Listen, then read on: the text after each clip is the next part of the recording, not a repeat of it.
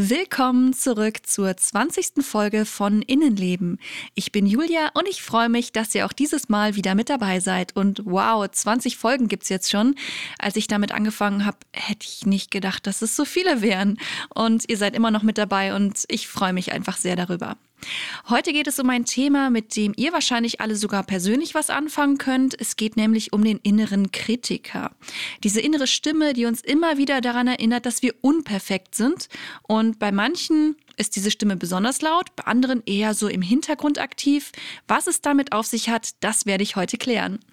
Und damit komme ich wieder dem Wunsch meiner Unterstützer bei Patreon nach. Die haben bei einer Umfrage auf www.patreon.com/innenleben nämlich genau dafür abgestimmt. Wenn auch ihr mich mit unterstützen, Themen mitbestimmen und Zugriff auf zusätzliche Inhalte haben wollt, dann schaut doch gerne mal auf meiner Patreon-Seite vorbei.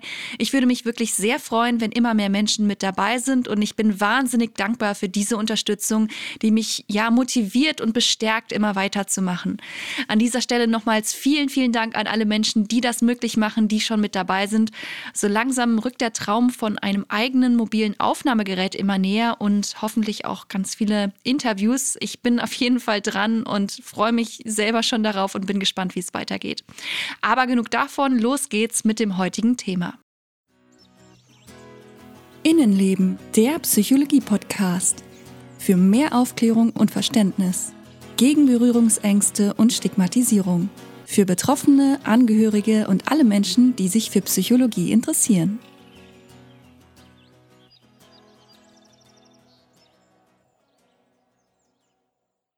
Wer kennt ihn nicht, den inneren Kritiker? Okay, ihr könnt mir natürlich jetzt nicht direkt antworten, aber ich fände es echt interessant zu wissen, ob ihr alle sofort wisst, was überhaupt damit gemeint ist und ob ihr auch einen mehr oder weniger aktiven inneren Kritiker habt. Meiner ist tatsächlich ziemlich laut und präsent und deswegen habe ich ihm sogar schon eine sichtbare Form gegeben. Darüber habe ich aber, glaube ich, schon in anderen Folgen gesprochen. Ich bin mir inzwischen echt nicht mehr sicher, was ich schon alles erzählt habe. Es war so viel. Ich werde heute aber auf jeden Fall nochmal näher darauf eingehen. Zuerst einmal möchte ich aber klarstellen, dass diese innere Stimme nichts mit Halluzination oder einer dissoziativen Identitätsstörung zu tun hat. Der innere Kritiker, das sind im Grunde wir selbst oder genauer gesagt ein kritischer Anteil von uns. Und dieser hat oft sehr na, sagen wir mal, fordernde Gedanken, die wir dann eben wahrnehmen. Ich möchte euch mal ein Beispiel geben, damit deutlicher wird, was ich da genau so mit meine. Wenn wir zum Beispiel im Alltag vor einer Aufgabe stehen, die uns schwerfällt oder vor der wir sogar Angst haben, dann kommen uns häufig Gedanken wie zum Beispiel, ich kann das nicht oder oh Gott, dafür bin ich echt zu blöd oder ich werde das niemals schaffen oder vielleicht auch sowas wie, wieso passiert das immer mir? Und es kann sich sogar zuspitzen, sodass man sowas denkt wie, solange ich das nicht schaffe, werde ich niemals liebenswürdig sein. Das ist natürlich schon ähm, ja eine sehr gesteigerte Variante.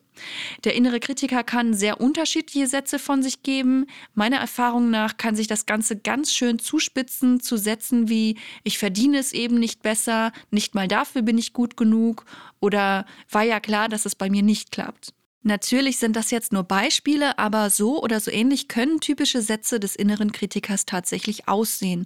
Und wenn man sich so anschaut, was er sonst noch so von sich gibt, könnte man denken, dass er es sich zur Aufgabe gemacht hat, unser Selbstwertgefühl oder Selbstbewusstsein zu zerstören. Gerade Menschen, die viel an sich selbst zweifeln, haben oft einen ziemlich lauten und aktiven inneren Kritiker. Gemeint ist damit, dass sie häufig negativ über sich selbst denken und auch die inneren Dialoge, die wir so führen, oft gegen uns selbst gerichtet sind. Mit dem inneren Kritiker sind also negative Annahmen und Glaubenssätze gemeint, die wir uns immer wieder selbst vor Augen halten. Quasi eine innere Stimme, die uns immer wieder unsere Schwächen und Fehler aufzeigt. Vor allem, wenn wir sowieso schon an uns zweifeln und uns die Schuld für unsere Misserfolge geben. Aber warum machen wir das eigentlich? Was hat das für einen Sinn, wenn wir uns selbst fertig machen? Das kann ja irgendwie nicht gut sein. Immerhin blockieren wir uns durch solche vernichtenden Gedanken oft selbst, vertrauen uns vielleicht viel weniger und trauen uns viel weniger zu und ja, wagen vieles gar nicht erst auszuprobieren. Das blockiert uns doch total. Warum gibt es diesen inneren Kritiker überhaupt?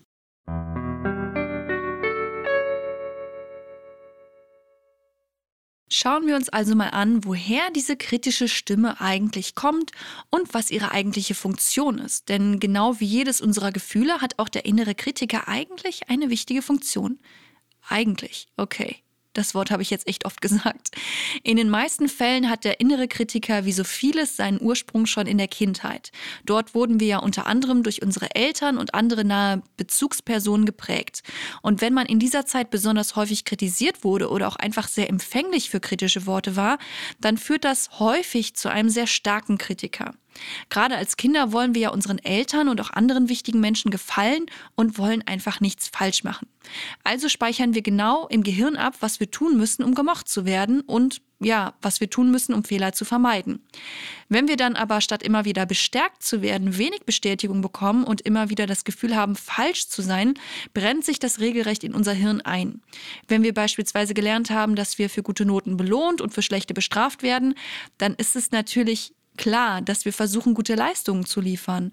Und auch noch als Erwachsener gehen wir oft davon aus, dass Leistung sehr wichtig ist, um Anerkennung zu bekommen. Manchmal ist uns gar nicht so bewusst, wie tiefgreifend solche Erkenntnisse aus der Kindheit sein können. Überlegt mal, was so eure negativen Gedanken oder Muster sind, die immer wieder auftreten. Es gibt viele Menschen, die die Glaubenssätze ihrer eigenen Eltern übernommen haben, obwohl sie ja eigentlich inzwischen ganz andere eigene Werte haben. Trotzdem halt im Kopf noch immer das Du musst fleißig sein des Vaters oder der Oma nach. Gerade wenn wir vielleicht einmal nicht besonders fleißig waren und uns deswegen faul oder nicht gut genug fühlen, kann das passieren. Und es sind ja nicht nur bestimmte Sätze, die wir damals immer wieder gehört haben. Uns wurde ja durch bestimmte Verhaltensweisen auch vorgelebt, was in Ordnung ist und was eben nicht. Manche Dinge tut man einfach nicht und für alles Mögliche muss man sich irgendwie schämen, weil es ja nicht richtig ist. Das Gruselige ist aber, dass wir zwar irgendwann dem Elternhaus entfliehen können, uns aber dem inneren Kritiker häufig schutzlos ausgeliefert fühlen. Denn der kann ziemlich fies sein. Er ist oft radikal, grob, unfair, verletzend und noch dazu kennt er ja all unsere Schwachstellen und kann so besonders gut auch in wunden Punkten herumstochern.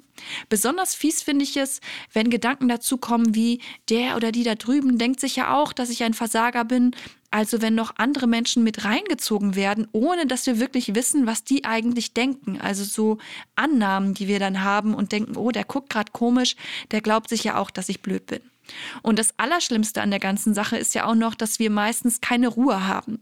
Der innere Kritiker macht keinen Urlaub. Wir haben ihn immer mit dabei. Es gibt kein Entkommen, keine Pause. Aus eigener Erfahrung kann ich sagen, dass ein sehr lauter, aktiver innerer Kritiker nicht nur sehr unangenehm, sondern auch lähmend ist. Man fühlt sich mit der Zeit immer kleiner, immer unfähiger und schlechter. Ich habe mich schon echt oft schuldig und von meinem inneren Kritiker ertappt gefühlt. Er hat mich manchmal so klein geredet, dass ich mich völlig ohnmächtig gefühlt habe. Ich empfinde meinen Kritiker auch heute häufig noch als Last, als Klotz am Bein, als etwas, das mich eben klein hält und mich bei meiner Entfaltung einfach stört. Wie kann also nun dieser nervige innere Kritiker eine wichtige und sinnvolle Funktion haben? Das klingt auf den ersten Blick sicherlich absurd. Schließlich wollen viele von uns ihn wahrscheinlich einfach nur loswerden und auch mir wäre das manchmal echt ganz schön recht gewesen.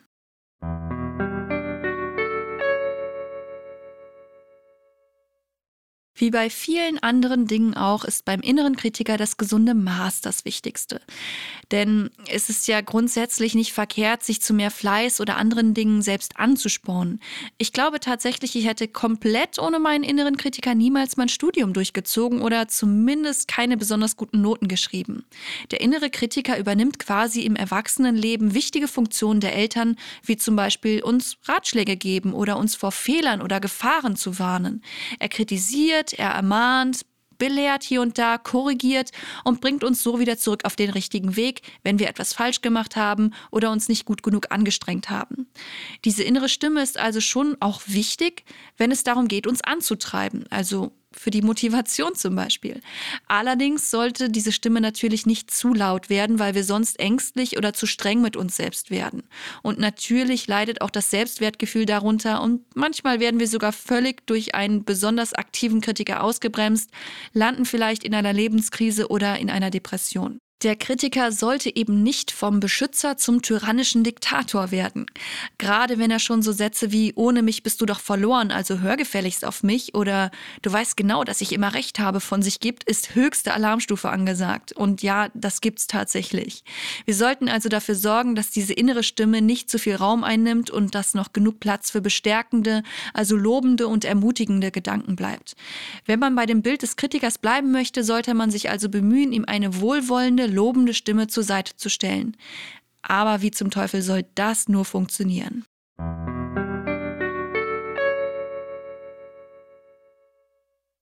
Und so kommen wir zum Glück auch schon zu den guten Nachrichten heute. Wir können nämlich selbst etwas tun, damit wir unserem Kritiker nicht schutzlos ausgeliefert sind und uns immer schlechter durch die ständige Kritik fühlen müssen. Denn unsere eigenen Gedanken sind nicht in Stein gemeißelt, sondern eben veränderbar. Manchmal vergessen wir, dass Gedanken eben nur Gedanken sind und keine Tatsachen. Sich dessen bewusst zu werden, kann ein ziemliches Aha-Erlebnis sein. Ihr seht also, der innere Kritiker ist gar nicht so mächtig, wie er auf den ersten Blick scheint oder sich anfühlt fühlt. Immerhin besteht er nur aus Gedanken und Annahmen. Natürlich ist es nicht ganz so leicht, sich aus festgefahrenen Gedankenstrukturen zu lösen, aber es ist auf jeden Fall möglich, auch wenn der Weg dorthin manchmal etwas länger dauert. Der erste wichtige Schritt ist auf jeden Fall erstmal, wie bei vielen solchen Dingen, zu erkennen, dass wir einen inneren Kritiker überhaupt haben. Und da kommt mal wieder die viel gelobte Achtsamkeit ins Spiel. Beobachten wir einfach einmal wie ein Forscher oder vielleicht auch wie ein neugieriges Kind, was da gerade in uns passiert, wenn unser Kritiker zu uns spricht. In welchen Momenten spricht er meistens zu uns und was sagt er eigentlich so? Es gibt tatsächlich verschiedene Strategien, wie man dann mit dem inneren Kritiker umgehen kann. Eine ist zum Beispiel aus den Ich-Botschaften Du-Botschaften zu machen. Also statt zu denken, ich bin nutzlos, du bist nutzlos. Das schafft schon mal so eine gewisse Distanz und so können wir den Kritiker besser von außen beobachten, ohne uns direkt zu sehr persönlich angesprochen zu fühlen. Viele Therapeuten und Ärzte empfehlen inzwischen auch regelmäßig zu meditieren und dabei zu lernen, Gedanken einfach ohne zu bewerten vorbeiziehen zu lassen. Es gibt auch schon einige Studien zum Thema Meditation und tatsächlich ist das Meditieren sehr zu empfehlen.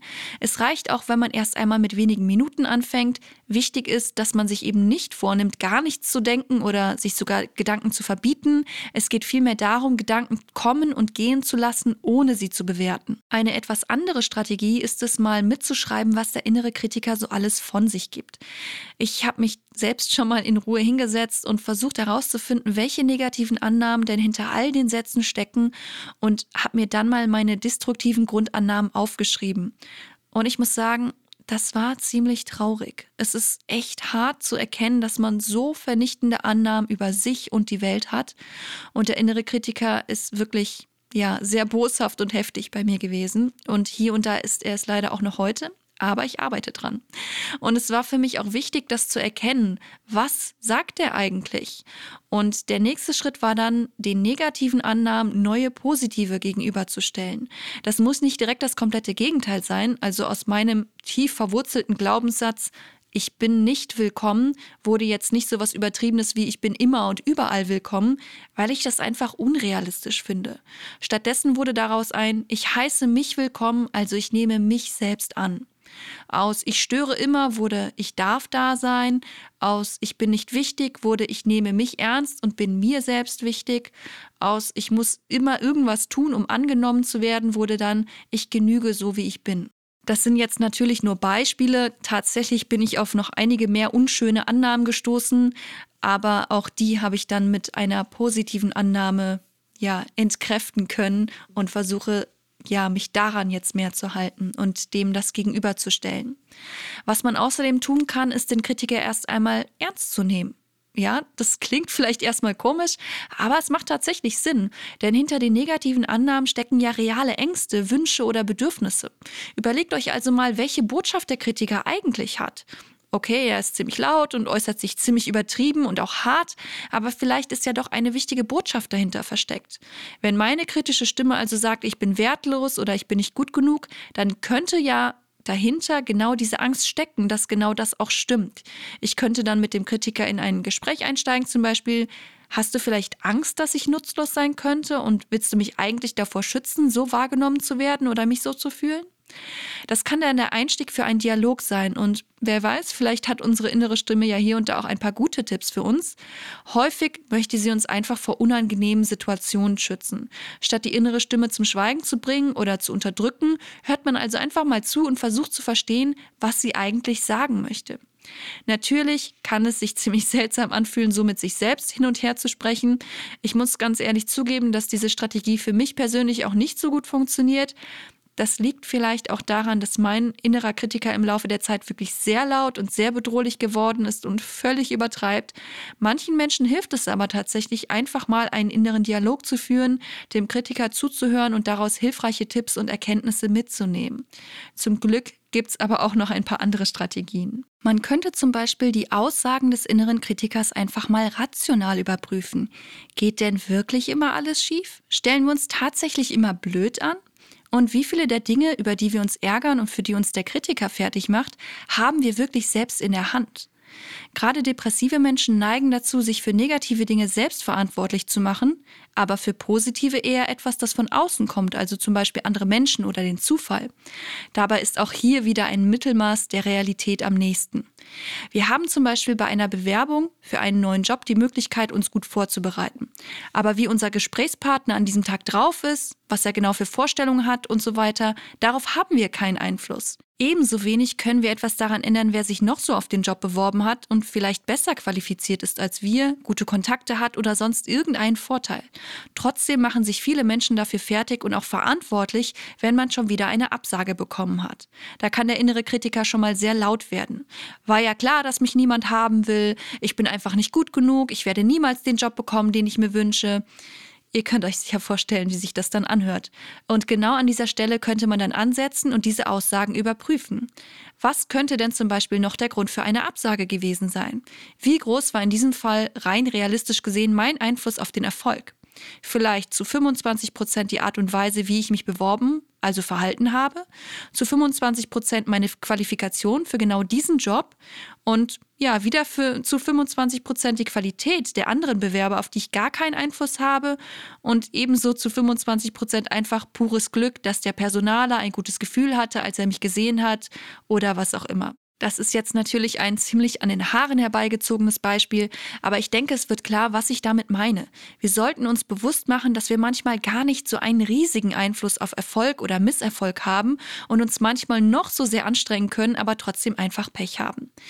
Ja, ich weiß, Menschen, die davon überzeugt sind, dass man sich nur etwas stark genug wünschen muss, damit es wahr wird, werden mir an dieser Stelle wahrscheinlich widersprechen. Aber ich persönlich glaube, dass wir nicht immer alles in der Hand haben. Manchmal kann man noch so positiv denken und sich noch so gut zureden. Ein bisschen Glück braucht man hier und da eben schon noch oder eben Zufall oder was auch immer.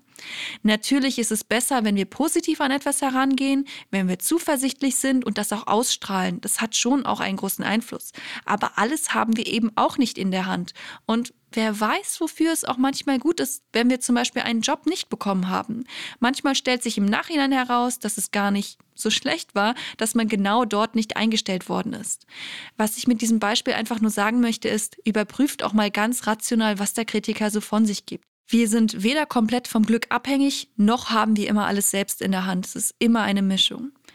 Eine weitere Möglichkeit, wie wir mit unserem inneren Kritiker umgehen können, die mir selbst auch schon weitergeholfen hat, ist, dass man dem Kritiker einen Namen und ein Gesicht gibt.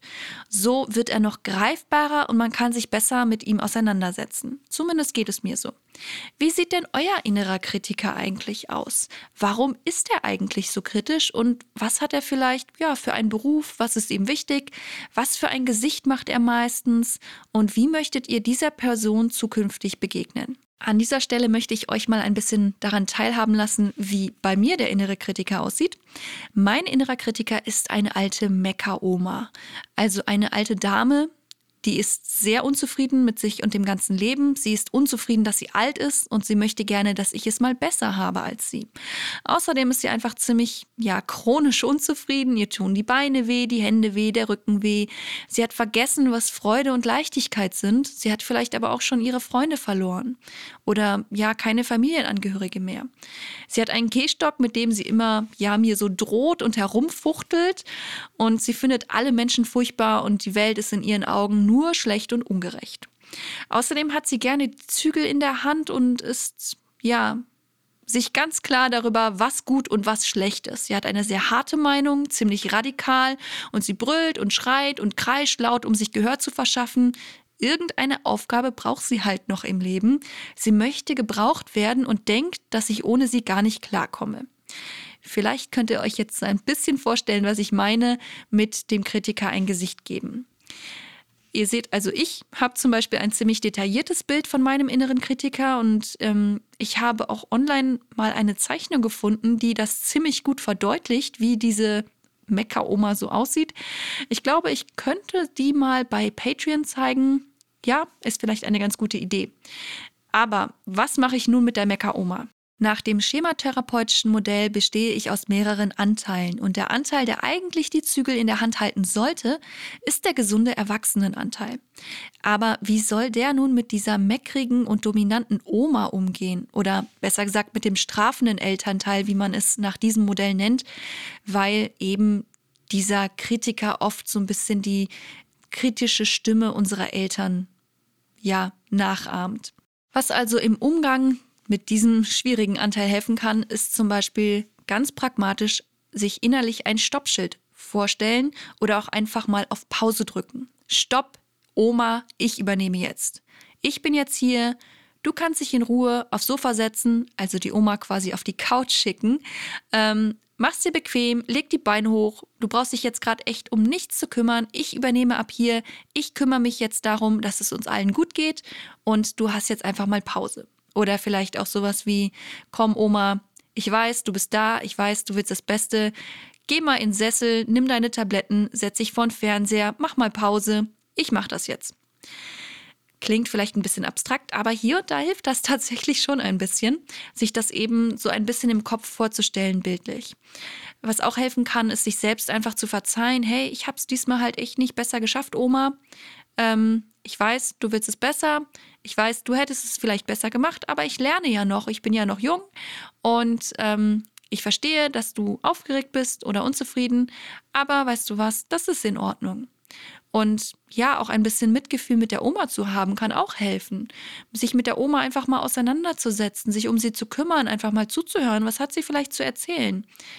Ähm, das klingt vielleicht auch ein bisschen kurios, aber tatsächlich kann man sich da so ein bisschen reinfühlen in diesen kritischen Anteil und verstehen lernen, warum der überhaupt so laut geworden ist. Damit der gesunde Erwachsenenanteil es aber schafft, sich gegen die Oma durchzusetzen, müssen wir ihn in vielen Fällen erstmal wieder aufbauen. Ich muss zugeben, mein Erwachsenenanteil hat ziemlich gelitten und sich echt zurückgezogen, klein gemacht und das Weite gesucht. Den musste ich erstmal wiederfinden, ihn an seine Verantwortung erinnern und auch aufbauen. Den gesunden Erwachsenen zu stärken bedeutet im Grunde den Selbstwert zu stärken. Ein paar Ansätze, wie man das machen könnte, wären sicher, sich seiner Stärken bewusst werden, sie vielleicht mal aufzuschreiben. Ich habe darüber ja schon mal was erzählt. Man kann auch Freunde danach fragen, hey, was schätzt ihr an mir? Was denkt ihr, was kann ich gut?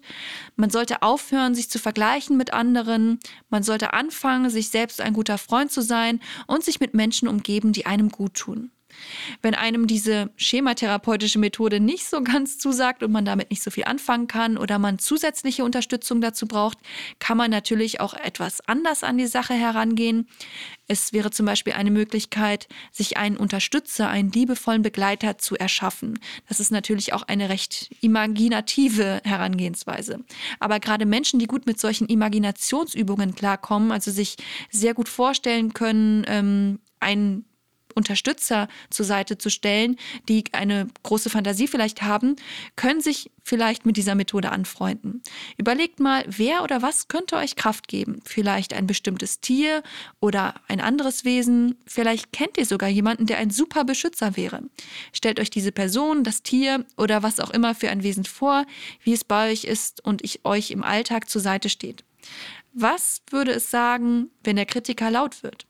Jedes Mal, wenn dann wieder sowas wie du bist nicht gut genug dafür, lass es lieber direkt aufkommt, kann dein Begleiter dem einen positiven Gedanken entgegenstellen. Zum Beispiel, ich glaube daran, dass du es schaffst. Probier es aus, du hast nichts zu verlieren. Ich glaube daran, du kannst das. Probiert einfach mal aus, welche dieser Umgangsweisen mit eurem Kritiker euch vielleicht helfen können, ich weiß, jeder Mensch ist sehr unterschiedlich, manche können dies oder das besser. Es können auch mehrere Methoden in Kombination miteinander gut helfen. Es lohnt sich auf jeden Fall mal mehrere auszuprobieren. Schließlich ist nicht jeder Kritiker gleich und manchmal braucht es mehr hiervon oder eben mehr davon und manchmal liegen uns manche Methoden auch einfach mehr als andere. Fühlt euch also frei, einfach mal rumzuprobieren, womit ihr gut zurechtkommt. Vergesst dabei aber nicht, es funktioniert wahrscheinlich nicht am ersten Tag, also auch hier muss man leider immer wieder üben, üben und am Thema immer wieder dranbleiben. Aber wenn man da so ein bisschen mit einer kindlichen, neugierigen oder Forscherhaltung rangeht und das Ganze so ein bisschen spielerisch sieht oder erforscht, dann geht das manchmal ein bisschen leichter.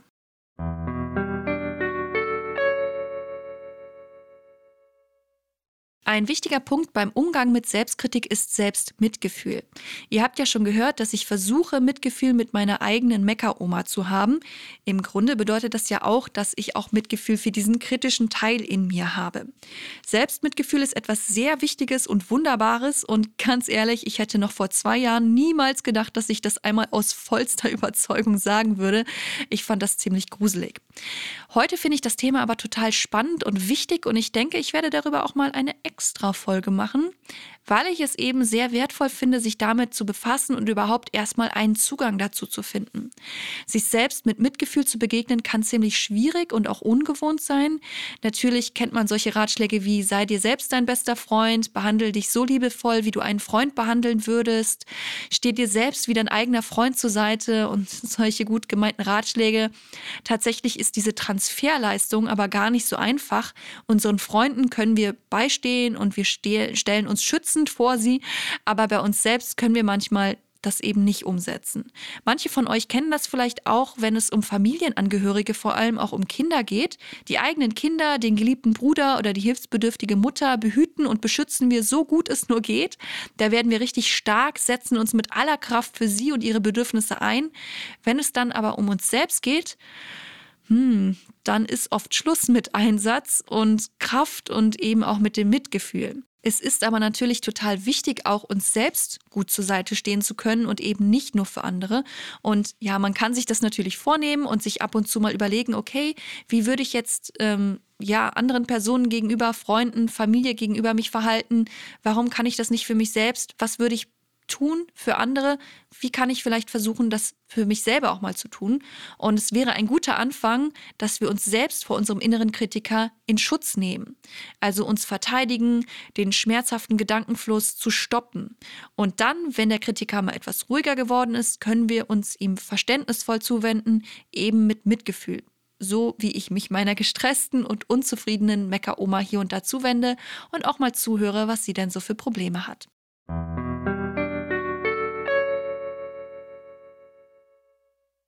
Was ich euch auf jeden Fall noch mit auf den Weg geben möchte, ist, ihr seid nicht allein.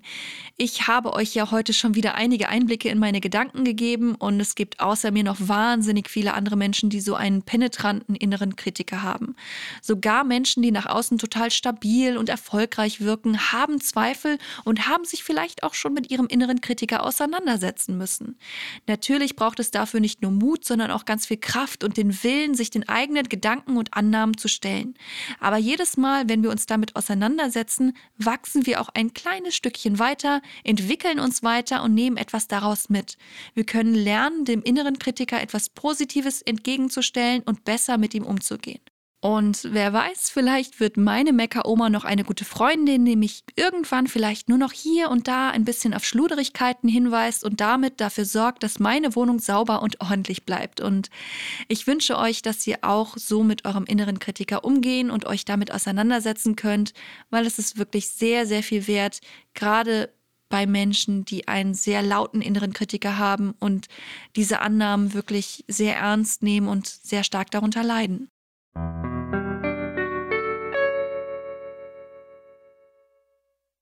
Ich hoffe, ich konnte euch in der heutigen Folge nahebringen, was der innere Kritiker eigentlich ist und wie ihr zukünftig mit ihm umgehen könnt.